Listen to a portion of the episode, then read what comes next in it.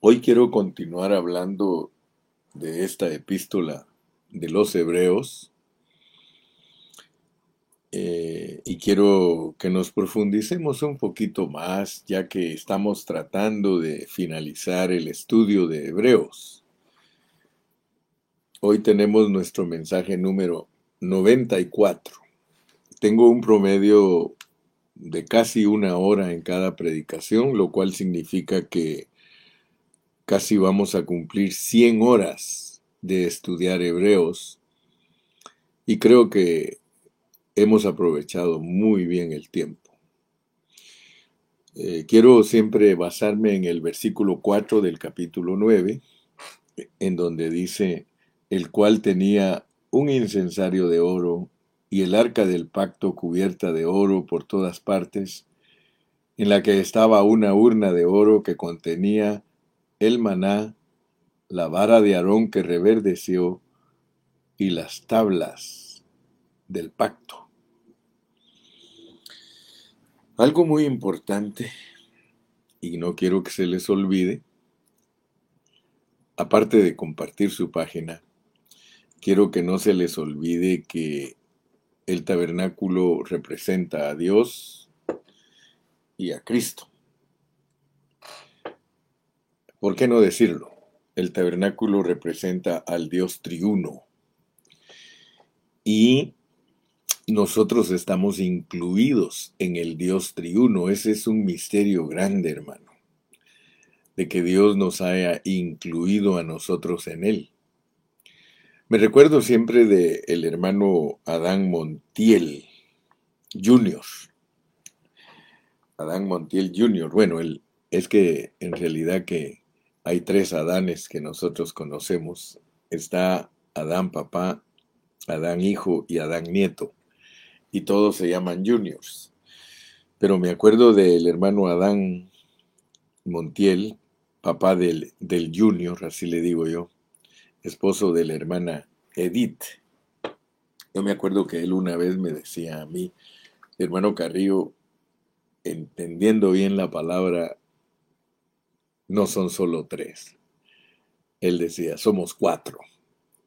Y me gustaba mucho cuando él me decía así porque la realidad es que para entender bien a Dios, para entender bien la Biblia, uno tiene que saber que el Dios triuno nos incluyó a nosotros en él. Y por eso nosotros somos su cuerpo, la iglesia.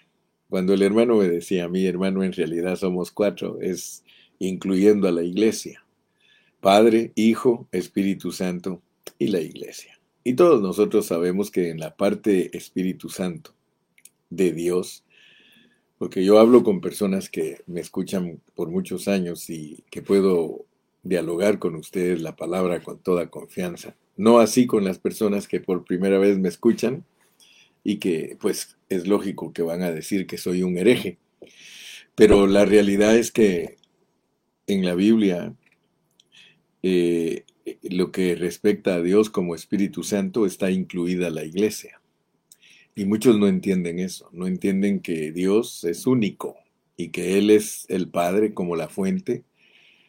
Él se vuelve el Hijo para ser el conducto para llegar al hombre y en resurrección Él es el Espíritu para incluir al hombre con Él.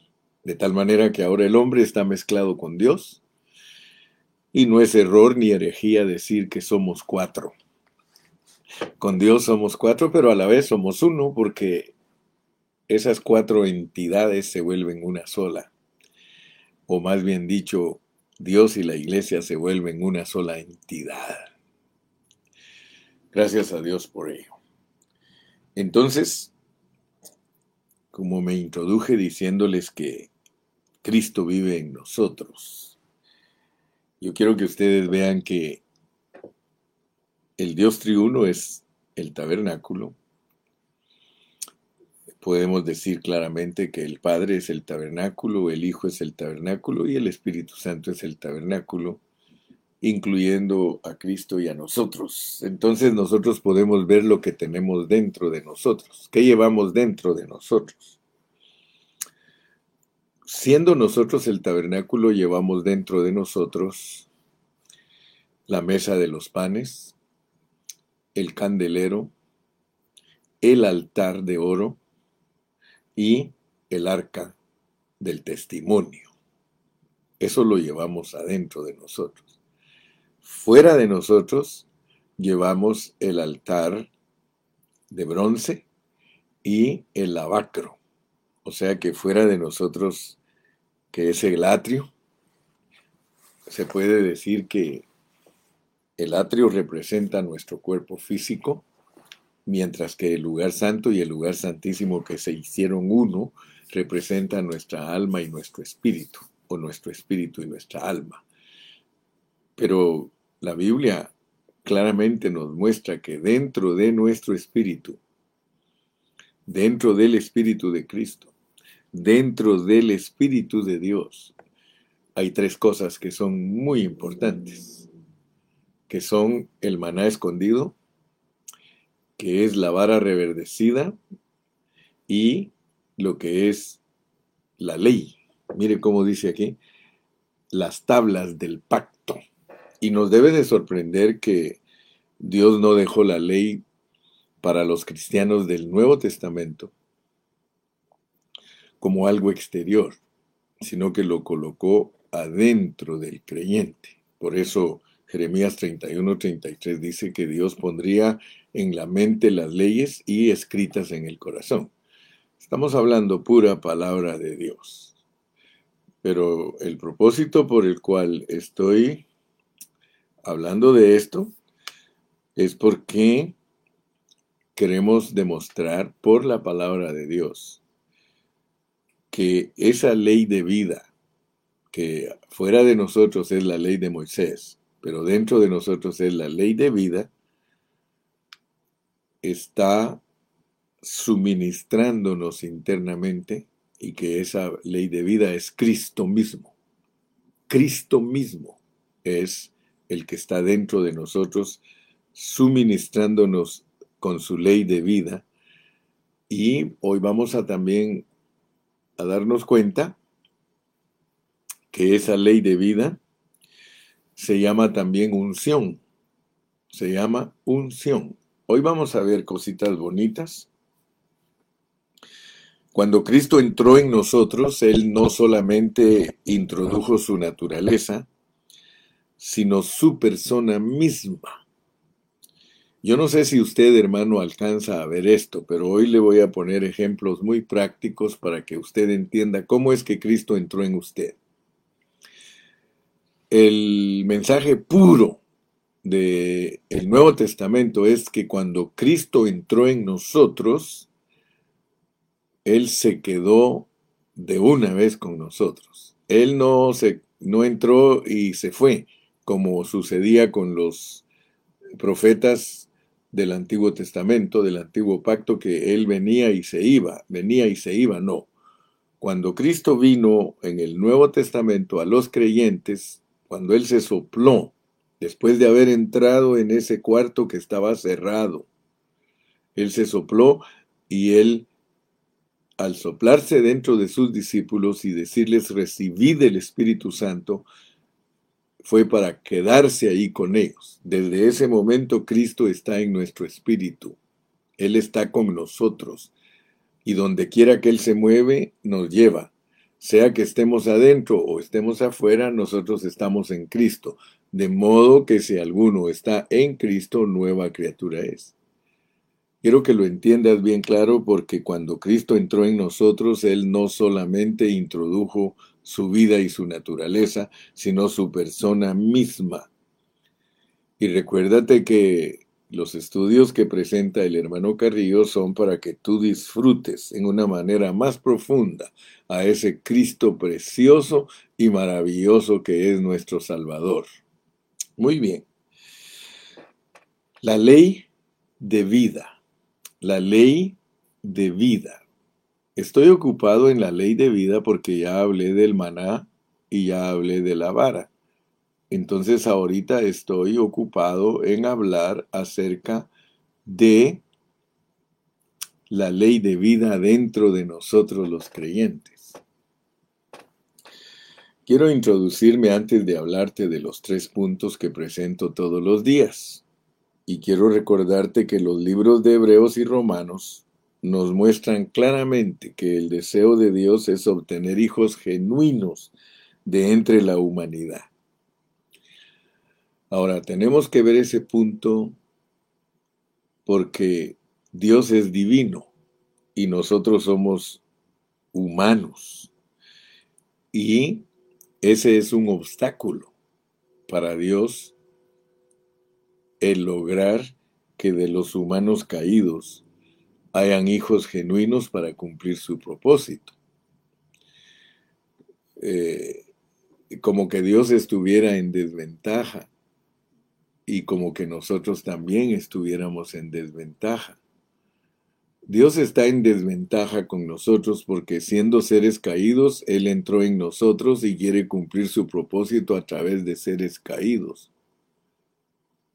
Y nosotros, por el otro lado, queremos servir a Dios con todo nuestro corazón, pero tenemos el obstáculo de que Él es divino y nosotros somos caídos. Ahora, no me preguntes por qué Dios diseñó el plan de esa manera, pero Él lo, lo diseñó. Fue Dios el que diseñó que hombres caídos lo contengan a Él y por eso el apóstol Pablo lo pone como vasos de barro llevando un tesoro. Fíjate, Pablo dice que nosotros somos vasos de barro llevando un tesoro para que la excelencia sea de Él.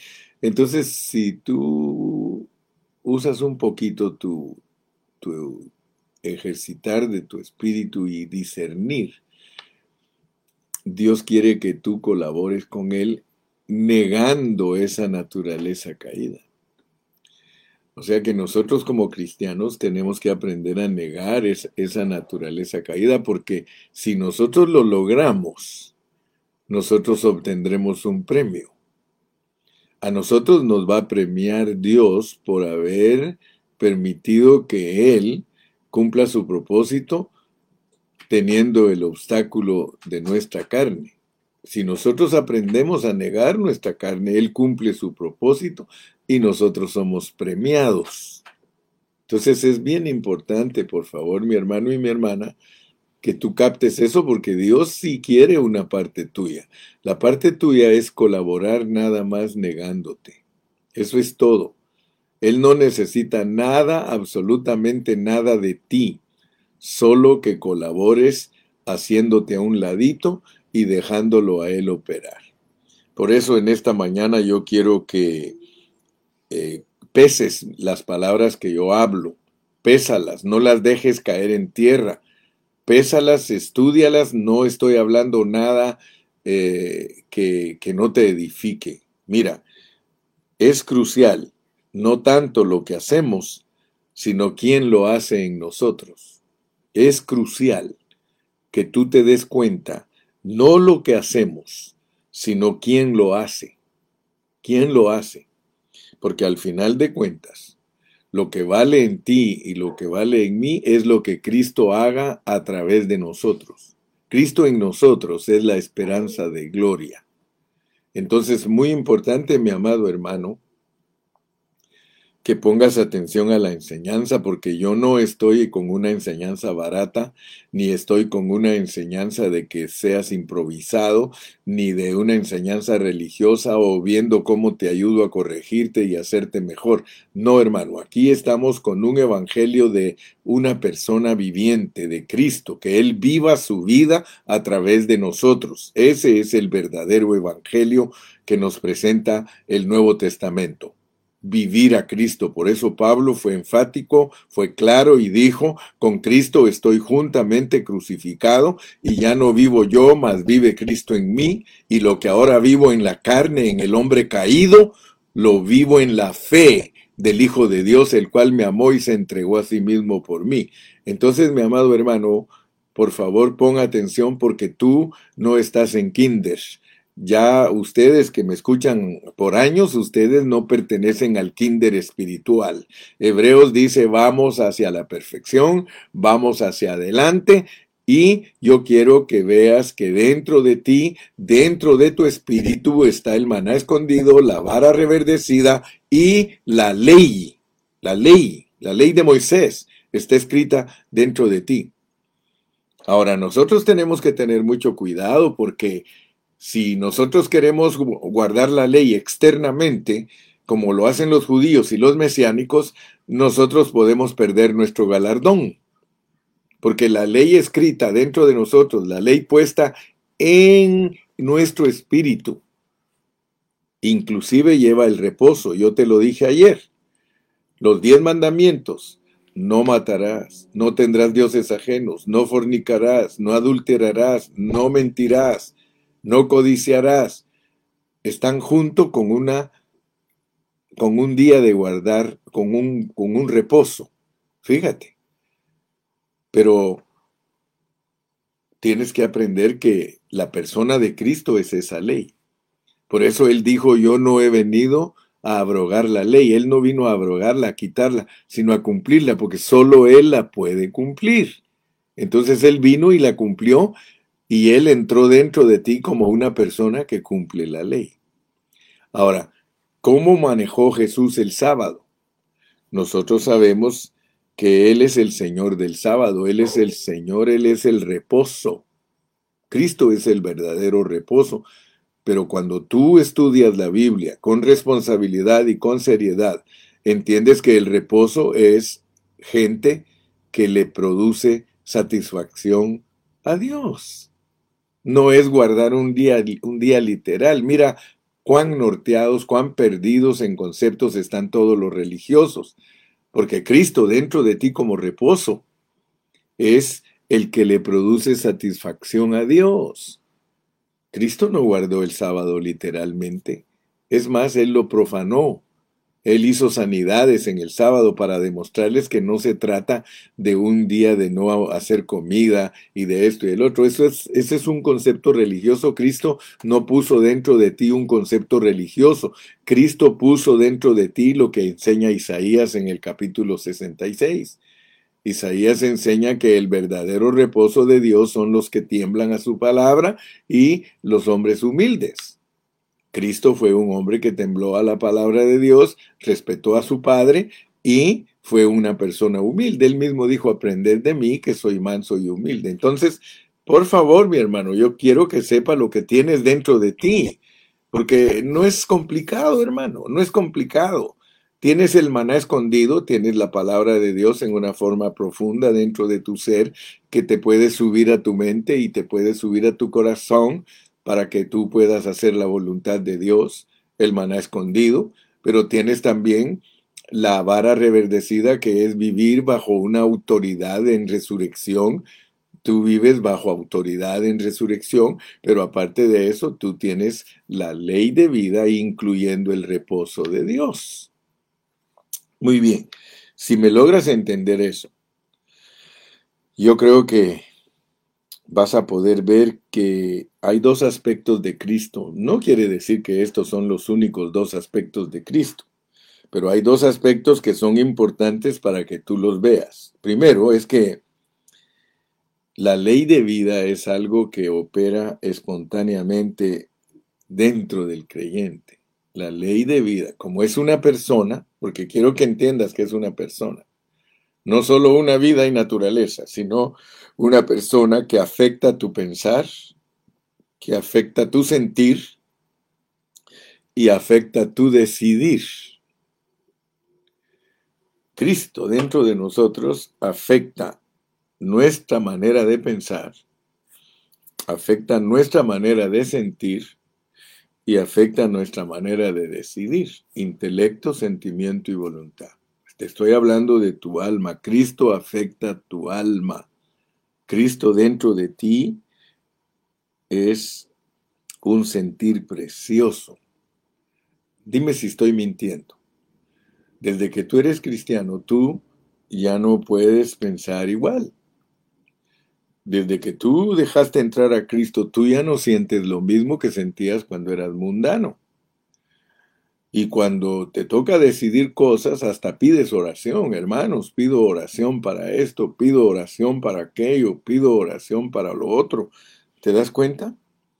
Entonces, ese es el primer aspecto. El segundo aspecto es que la persona misma de Cristo entró dentro de ti como el espíritu de vida, como el espíritu vivificante.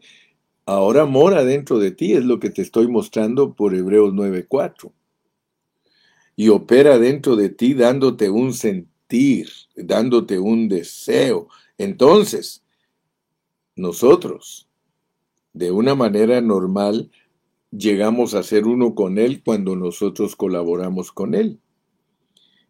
Él tiene un programa, tu carne tiene otro programa, pero si tu carne renuncia a su programa y se sujeta al programa de Él, entonces tú eres colaborador.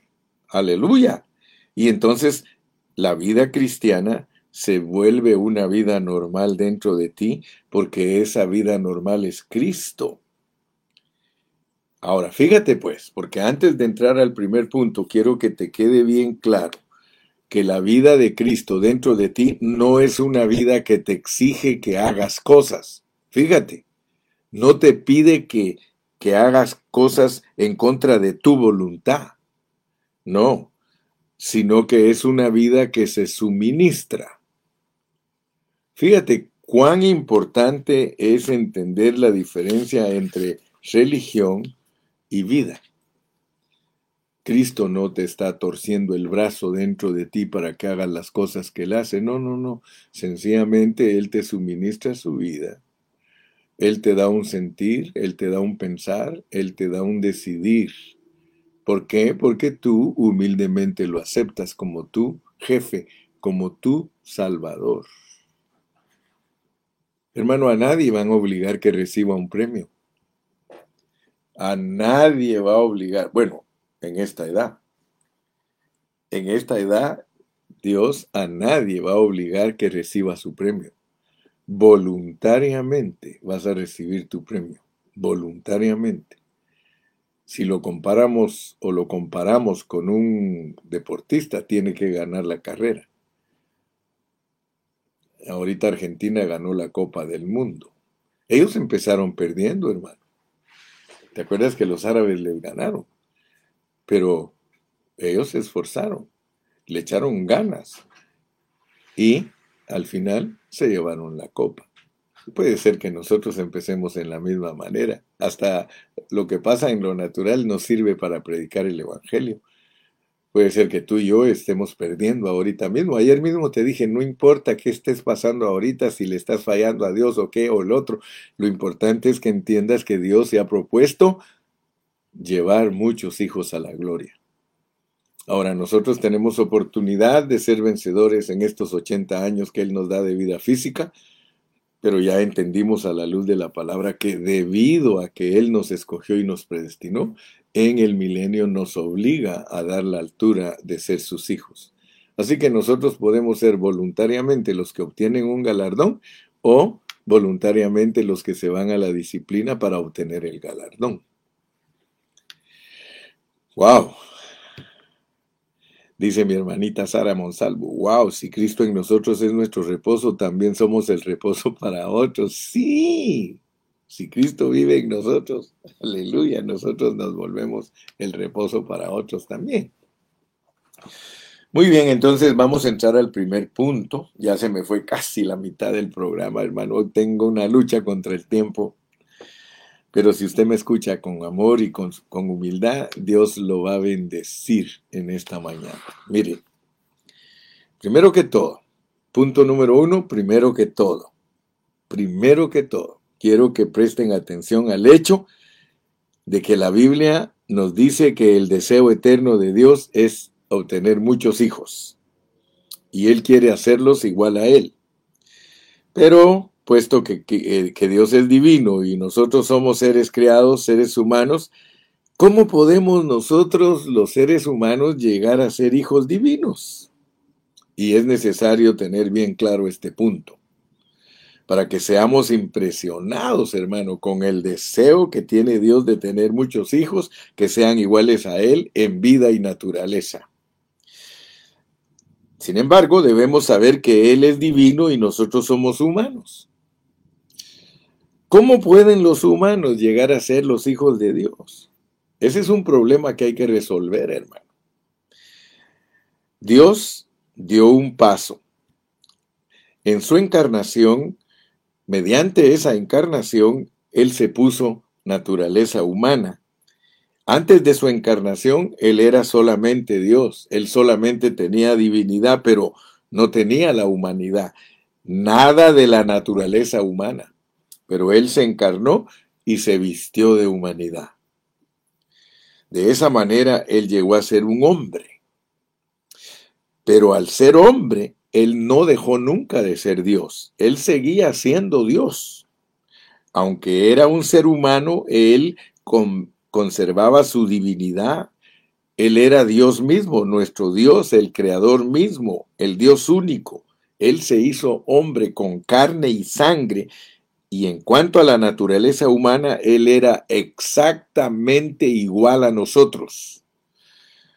Antes de hacernos igual a Él, Él se hizo igual a nosotros. Mire qué tremendo. Eso lo, lo, estudiamos aquí en Hebreos capítulo número 2. En el versículo 14 dice, así que por cuanto los hijos participaron de carne y sangre, Él también participó de lo mismo para destruir por medio de la muerte al que tenía el imperio de la muerte, esto es al diablo. O sea que ya cuando estuvimos estudiando el capítulo 2 y versículo 14, hablamos del propósito de encarnación es morir. Fíjese que muchos no entienden eso. La carne es para morirse. ¿Para qué? Para vencer al diablo. Amén. Entonces la carne que nos pusieron a nosotros, la carne que él obtuvo, es para vencer a la muerte, para vencer al diablo. Muy bien. Entonces, él, antes de hacernos igual a Él, Él se hizo igual a nosotros. ¿No es eso realmente maravilloso, hermano? Luego en la carne, con la, con la naturaleza humana, Él fue a la cruz, fue crucificado y fue sepultado y fue resucitado. Y en resurrección Él dio otro paso como ser humano. Como el postrer Adán, él se hizo el espíritu vivificante. Eso está en Primera de Corintios 15, 45. Hasta este punto, hermano, todo esto se hace misterioso. Pero el día de la resurrección, ese mismo día en la noche, el Señor regresó a sus discípulos, los cuales estaban encerrados en un cuarto ahí, hermano, tenían miedo, dice, de los judíos y se refugiaron allí en ese cuarto. Y Jesús se les manifestó ahí en ese cuarto. Usted sabe que Él atravesó las paredes. Ahora, noten pues, por favor, pónganme atención, porque a veces pareciera que estoy hablando cosas tan sencillas pero son muy profundas, muy profundas. El Señor Jesucristo, la noche de la resurrección, le dio a los discípulos una gran lección que también usted y yo la podemos captar. Atravesó las paredes de una casa y apareció adentro ahí con ellos.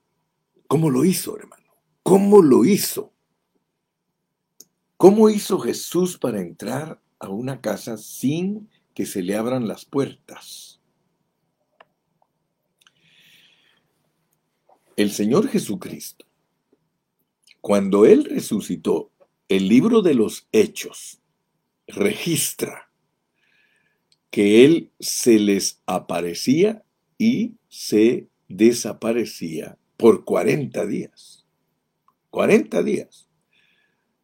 Estaban los discípulos solos de repente y él les aparecía y luego se iba. Aparecía y desaparecía. Eso lo hizo después de haber entrado a esa casa y soplado y dicho, recibí del Espíritu Santo. Esto es crucial, hermano. Le dije que son cosas sencillas, pero para la iglesia son cruciales. Es crucial entender, hermano, lo que es Cristo como espíritu. Si tú no entiendes a Cristo como espíritu, entonces no vas a poder entender cómo es que Él entró en ti.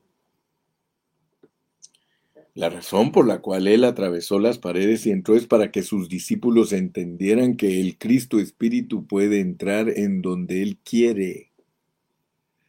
Y Él puede quedarse o puede irse, Él puede hacer lo que Él quiera siendo el Espíritu. Ahora el, el registro puro de la Biblia es de que cuando Cristo entró en nosotros, si Él atravesó las paredes de una casa, puede atravesar tu cuerpo y llegar hasta donde está tu parte espíritu, hermano. Esa es la forma de entender correctamente a Cristo como espíritu. Así también está escrito, fue hecho el primer hombre Adán, alma viviente, el postrer Adán, espíritu vivificante. Él puede entrar en las personas y quedarse. Si él hubiera querido, al entrar ahí a ese cuartito, ahí se hubiera quedado adentro con los discípulos, pero él dijo, no, es que vengo a mostrarles algo más profundo. Quiero mostrarles que como atravesé las paredes de este cuarto, puedo entrar en ustedes. ¿Y cómo es la manera que entro? Soplándome. Mi persona entra en ustedes. Por eso es que hoy día tenemos un Cristo físico que está en el trono, y tenemos un Cristo que está dentro de nosotros porque Él puede estar donde Él quiera. Él puede estar con nosotros y puede estar en el trono. Entonces, si estás captando estas enseñanzas, hermano, que son sencillitas, pero que te muestran la profundidad de ese misterio glorioso de que Cristo está dentro de ti. Ahora, dentro de ti está el Dios hombre porque Cristo es el Dios hombre, Él vino a ser el Dios hombre. Entonces entremos al punto número dos, cuando el Señor Jesús entró en nosotros. Él introdujo en nosotros dos cosas. Y con esto no quiero decir que Él nos introdujo solo dos cosas, sino que fueron las dos cosas más importantes, las dos cosas más principales. Primero, Él introdujo la naturaleza de su ser maravilloso en nosotros. ¿Por qué? Porque vino a ser nuestra vida. Así que Él introdujo su naturaleza en nosotros y también la naturaleza de la vida. O sea, todos necesitamos saber que antes de ser salvos y de ser regenerados, solo teníamos la naturaleza pobre y baja de ser humanos caídos. Solo eso había en nosotros, una naturaleza humana caída. Pero cuando Él nos salvó, cuando Él nos regeneró, se introdujo la naturaleza más elevada. Fíjate pues, hay una naturaleza humana que es Cristo mismo, solo que la naturaleza de Él está más elevada. La de nosotros está bien caída. Entonces nosotros tenemos dos naturalezas. Tenemos la naturaleza humana que está totalmente caída y la naturaleza divina que está elevada. O sea que Él se añadió a nuestro ser. Ahora en nosotros mora la maravillosa naturaleza de una persona maravillosa y esto lo podemos ilustrar. Por ejemplo, cuando un bebecito usted le da de comer, si usted le da cosas dulces, inmediatamente su naturaleza de gusto las recibe. Pero si usted le pone cosas amargas, purgante y todo, su naturaleza las expulsa. ¿Se da cuenta? O sea que el bebecito tiene una naturaleza de gusto y una naturaleza de disgusto. Les estoy poniendo este ejemplo, porque hoy nosotros tenemos una naturaleza elevada, una vida humana elevada. Fíjese que no es simplemente la naturaleza divina, sino que es la naturaleza divina mezclada con la naturaleza humana elevada. Y eso es muy importante que usted lo entienda, hermano, porque usted no tiene solo a Cristo como vida y naturaleza, sino como persona. Por eso estoy insistiendo. ¿Por qué? Porque si no, no vamos a entender la función de la ley dentro de nosotros. La función de la ley dentro de nosotros es una naturaleza de vida. O sea, si la ley estuviera ahí escrita en nuestro corazón, hermano, en nuestro corazón engañoso y todo, no tendría ninguna efectividad. Pero como no está solamente escrita en nuestro corazón, sino que nos está acompañando. Fíjense qué tremendo, hermano. Porque algunos creen que, ah, dicen, no, pues yo y ahora la ley la tengo escrita. No, si no entiendes que la persona de Cristo está dentro de ti, de nada te sirve su vida y naturaleza si no hay quien la impulse. Me explico, ¿verdad? Entonces, nosotros tenemos que entender que cuando Cristo vino a nuestra vida, sentimos nosotros que algo entró en nosotros que nos incomoda y no está de acuerdo con que hagamos ciertas cosas. Con todo el buen sentido de la palabra, la incomodidad más maravillosa que puede haber es Cristo en nosotros, hermano. Pareciera que te estoy hablando paradójicamente, ¿verdad? Porque te estoy diciendo que la incomodidad más maravillosa es la persona de Cristo. Oh, qué lindo, hermano, que ahí lo tenemos al Señor, esperando nuestra apertura, hermano. Él solo está esperando que tú colabores con su programa. Él te dice, mira, mijito, aquí estoy. No estoy aquí solo con mi vida y mi naturaleza, sino que estoy para auxiliarte. Yo no estoy aquí para torcerte el brazo y que obligadamente haga las cosas. No, en cuanto tú abres tu corazón a mí, en cuanto tú abres tu espíritu a mí, yo estoy presto a auxiliarte. Yo soy tu auxilio, yo soy el que estoy dispuestísimo para ti. ¿Quieres que te ayude? ¿Quieres que te ayude? Aquí estoy, mijito. Hermano, hermana, mira lo que el Señor te está revelando en esta mañana.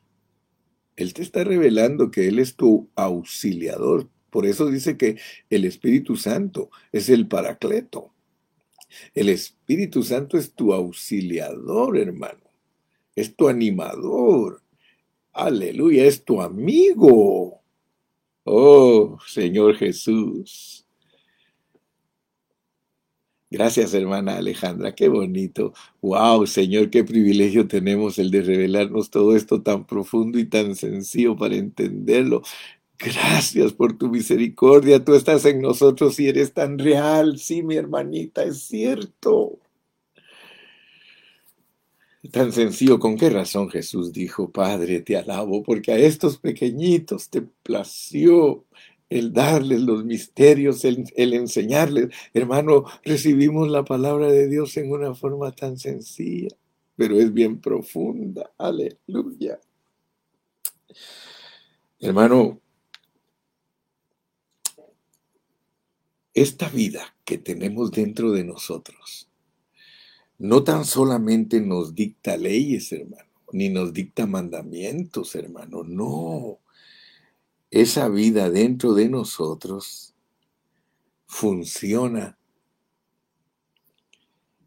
Yo sé que tú estás entendiendo, hermano. La naturaleza de Dios actúa dentro de nosotros de acuerdo a la ley de esa vida, hermano. Me escuchaste ayer decirte que no cambiemos la manera de Dios. Fíjate que muy fácil podemos cambiar la manera de Dios. Esta es la manera de Dios, hermano. Abrázala.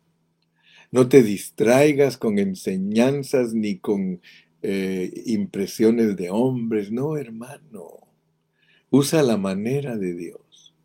La manera de Dios no es que, que tú, hermano, eh, seas dirigido por alguien fuera de ti y que te diga qué es lo que tienes que hacer y que te sujetes y que seas obediente, que no seas rebelde, que ofrendes, que, que ayudes la obra, que trates bien a tu mujer, que trates bien. Fíjate por dónde andas, hermano. A mí me dan tristeza muchos hermanos que están derrotados, hermano. Me dan tristeza.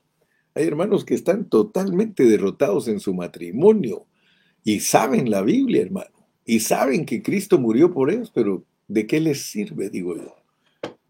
¿De qué te sirve, hermano, estar lleno de letra y de conocimiento, hermano? Si no estás disfrutando a esa persona maravillosa que te cambia tu pensar, que te cambia tu sentir, que te cambia tu decidir, hermano. Debes de ser sincero, mi hermanito y mi hermanita, tú no estás cooperando con Dios. Si tú estás viviendo derrotado, hermano, tú no estás cooperando con Dios y estás perdiendo tu galardón, no estás perdiendo tu salvación. Estás perdiendo el premio que te están ofreciendo para reinar con Cristo en el milenio.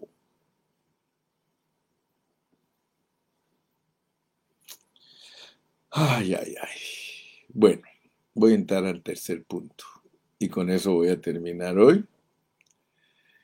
Dice mi hermanita Zoila Quiñones, es una vida genuina muy sencilla. Así es, mi hermanita Zoila. Es una vida genuina, sencilla, pero que el diablo le ha complicado a muchos.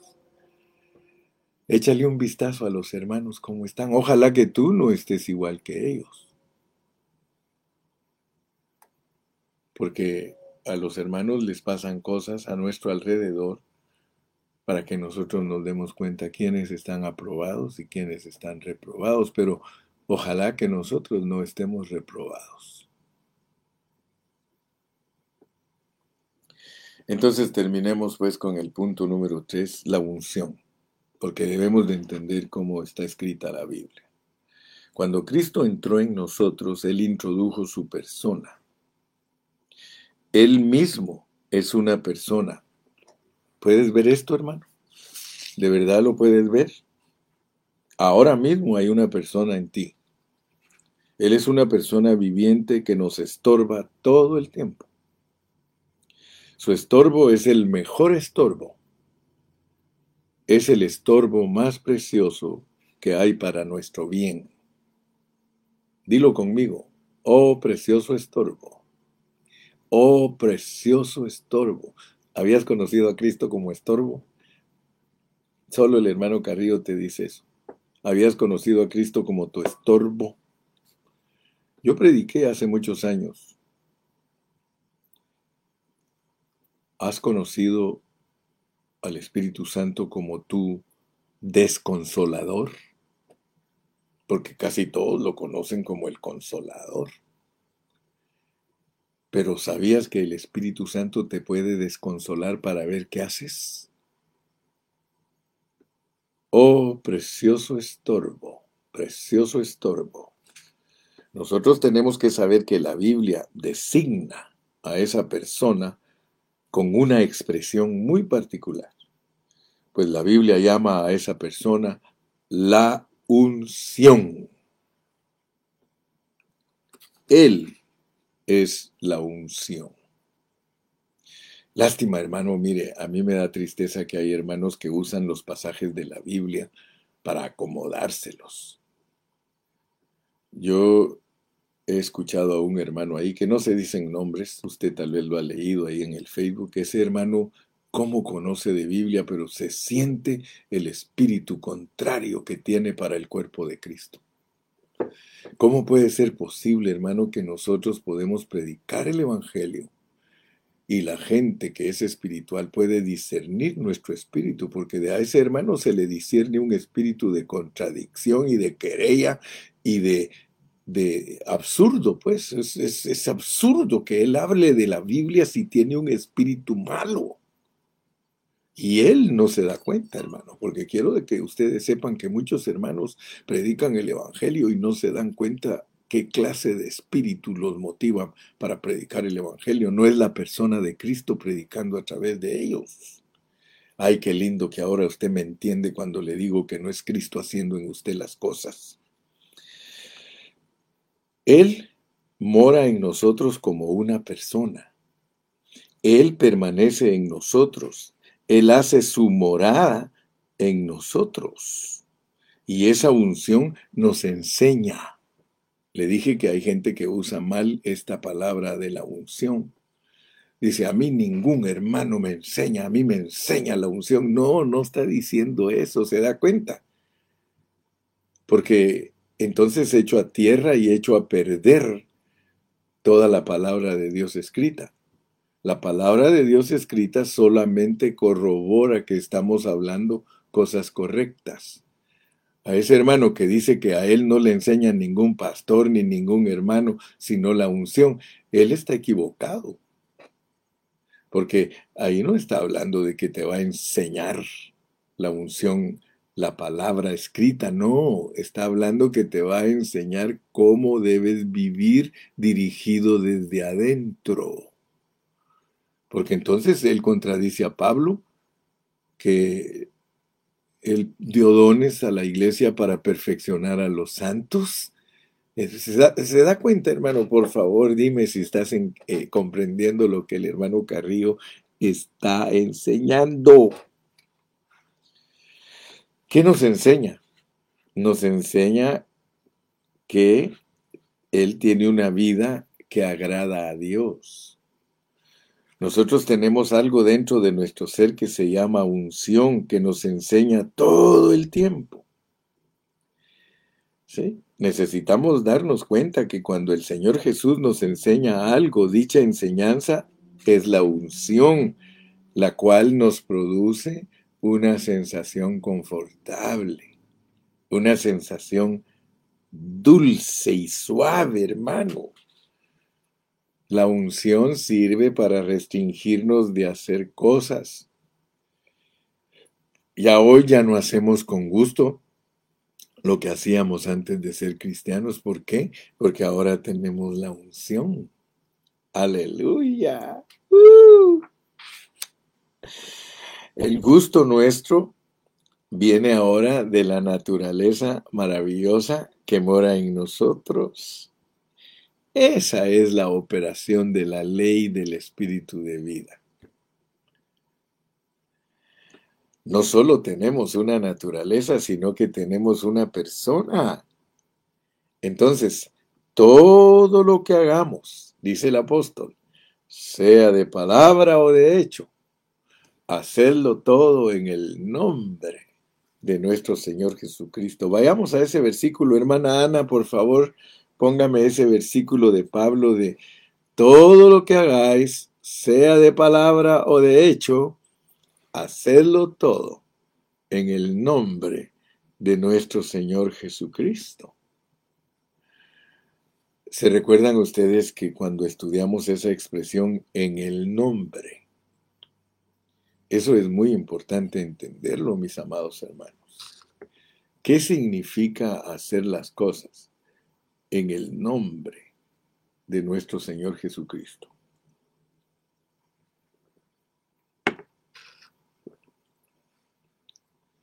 En el nombre.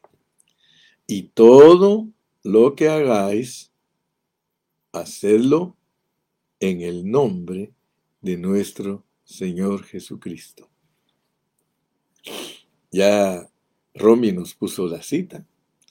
Colosenses Colosenses 3, 16 y 17. Vayamos a Colosenses 3, 16 y 17. Colosenses 3, 16 y 17.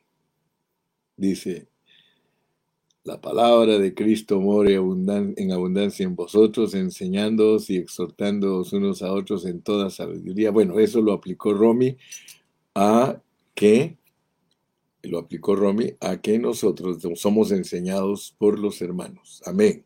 No somos personas sueltas, nosotros recibimos, recibimos revelación de Dios a través de los santos. A través de los santos nos revela Dios su palabra. Y Colosenses, eh, vamos a ver, hermanita Ana. Sí, aquí está, Colosenses 3:17. Oh, sí, sí, hermano. Sí, esa es, hermano Romy y hermanita Ana. Y todo lo que hacéis, sea de palabra o de hecho, hacedlo en el nombre del Señor Jesús. Quiero que sepas, no es decir, oh, yo voy a hacer esto en el nombre de Jesús. No, no es pronunciar una fórmula para hacer algo, es que Cristo lo haga a través de nosotros. Eso significa hacerlo todo en el nombre del Señor Jesús. En el nombre del Señor Jesús, categóricamente significa que Cristo lo hace a través de nosotros. Todo lo que nosotros hagamos, dejemos que lo haga el Señor debido a que ya entendimos que su persona está dentro de nosotros para llevar a cabo todo lo que nos toca hacer. Pregúntate, cada vez que hagas algo, pregúntate si lo hizo Cristo a través de ti, hermano. Porque muchas cosas las hacemos en nuestra propia carne. Y todo lo que hacéis, sea de palabra o de hecho, hacedlo todo en el nombre del Señor Jesús. Nunca te olvides que ese versículo y cualquier versículo que hable en el nombre es hecho por Dios, hecho por Dios hecho por Dios. Entonces nosotros tenemos que bautizarnos sabiendo que es Cristo descendiendo a las aguas del bautismo. No es que se pronuncie una fórmula, yo te bautizo en el nombre de Jesús, no. Aquellos discípulos en el libro de los Hechos dijeron, varones, ¿qué hacemos? Arrepentíos y bautícese cada uno en el nombre de Jesús. Métase a la persona de Jesús y de hacer discípulos, bautizándolos en el nombre. Meterlos en lo que es el Padre, meterlos en lo que es el Hijo, meterlos en lo que es el Espíritu Santo. Si no, no vamos a entender lo que estamos haciendo, hermano. Pareciera que fuera un evangelio nuevo para muchos, pero la realidad es que es un vino nuevo con un añejo mucho mejor. Así que yo le doy gracias a Dios en esta mañana porque aquí no estamos hablando de que nos digan qué debemos hacer, sino de un fluir de vida. No estamos aquí para que nos digan qué tenemos que hacer y qué sí podemos hacer y qué no podemos hacer. Eso, hermano, es el bien y el mal. Aquí estamos por un fluir de vida. Una persona dentro de nosotros que tiene que fluir, hermano. Eso es lo lindo que Él nos enseña, Él nos auxilia, Él nos protege, Él, hermano, nos consuela. Sí, debido a que Él vive dentro de nosotros como personas caídas, lo necesitamos mucho. Dígame si no necesita usted un ser con una naturaleza humana elevada, si la naturaleza suya está caída. Claro, necesitamos ese auxilio, hermano. A nosotros solo nos piden, hey, ¿puedes aprender a negar esa tu naturaleza? ¿Puedes aprender a negar? ¿Puedes hacerte un lado? ¿Me permites? El Señor como caballero te dice, ¿me permites? Si me permites, solo hazte a un ladito y aquí vamos a tener victoria. ¿Sí? Nuestra carne solo sirve para estar crucificada. Crucifícate allí mientras yo hago las cosas por ti, te dice el Señor. Ser, vencedores, hermanos, es negarnos a nosotros mismos. Y es dejarlo a Él vivir, pero voluntariamente. Voluntariamente. Si tú le dices, Señor, rindo mi voluntad, vive tu vida aquí, por favor, te relegaste a un rinconcito. Ahí estás bien precioso, crucificadito, y vas a obtener un premio y déjalo a Él, que Él opere, porque Él siempre, siempre, siempre te va a dar la victoria. Que Dios te bendiga, que Dios te guarde.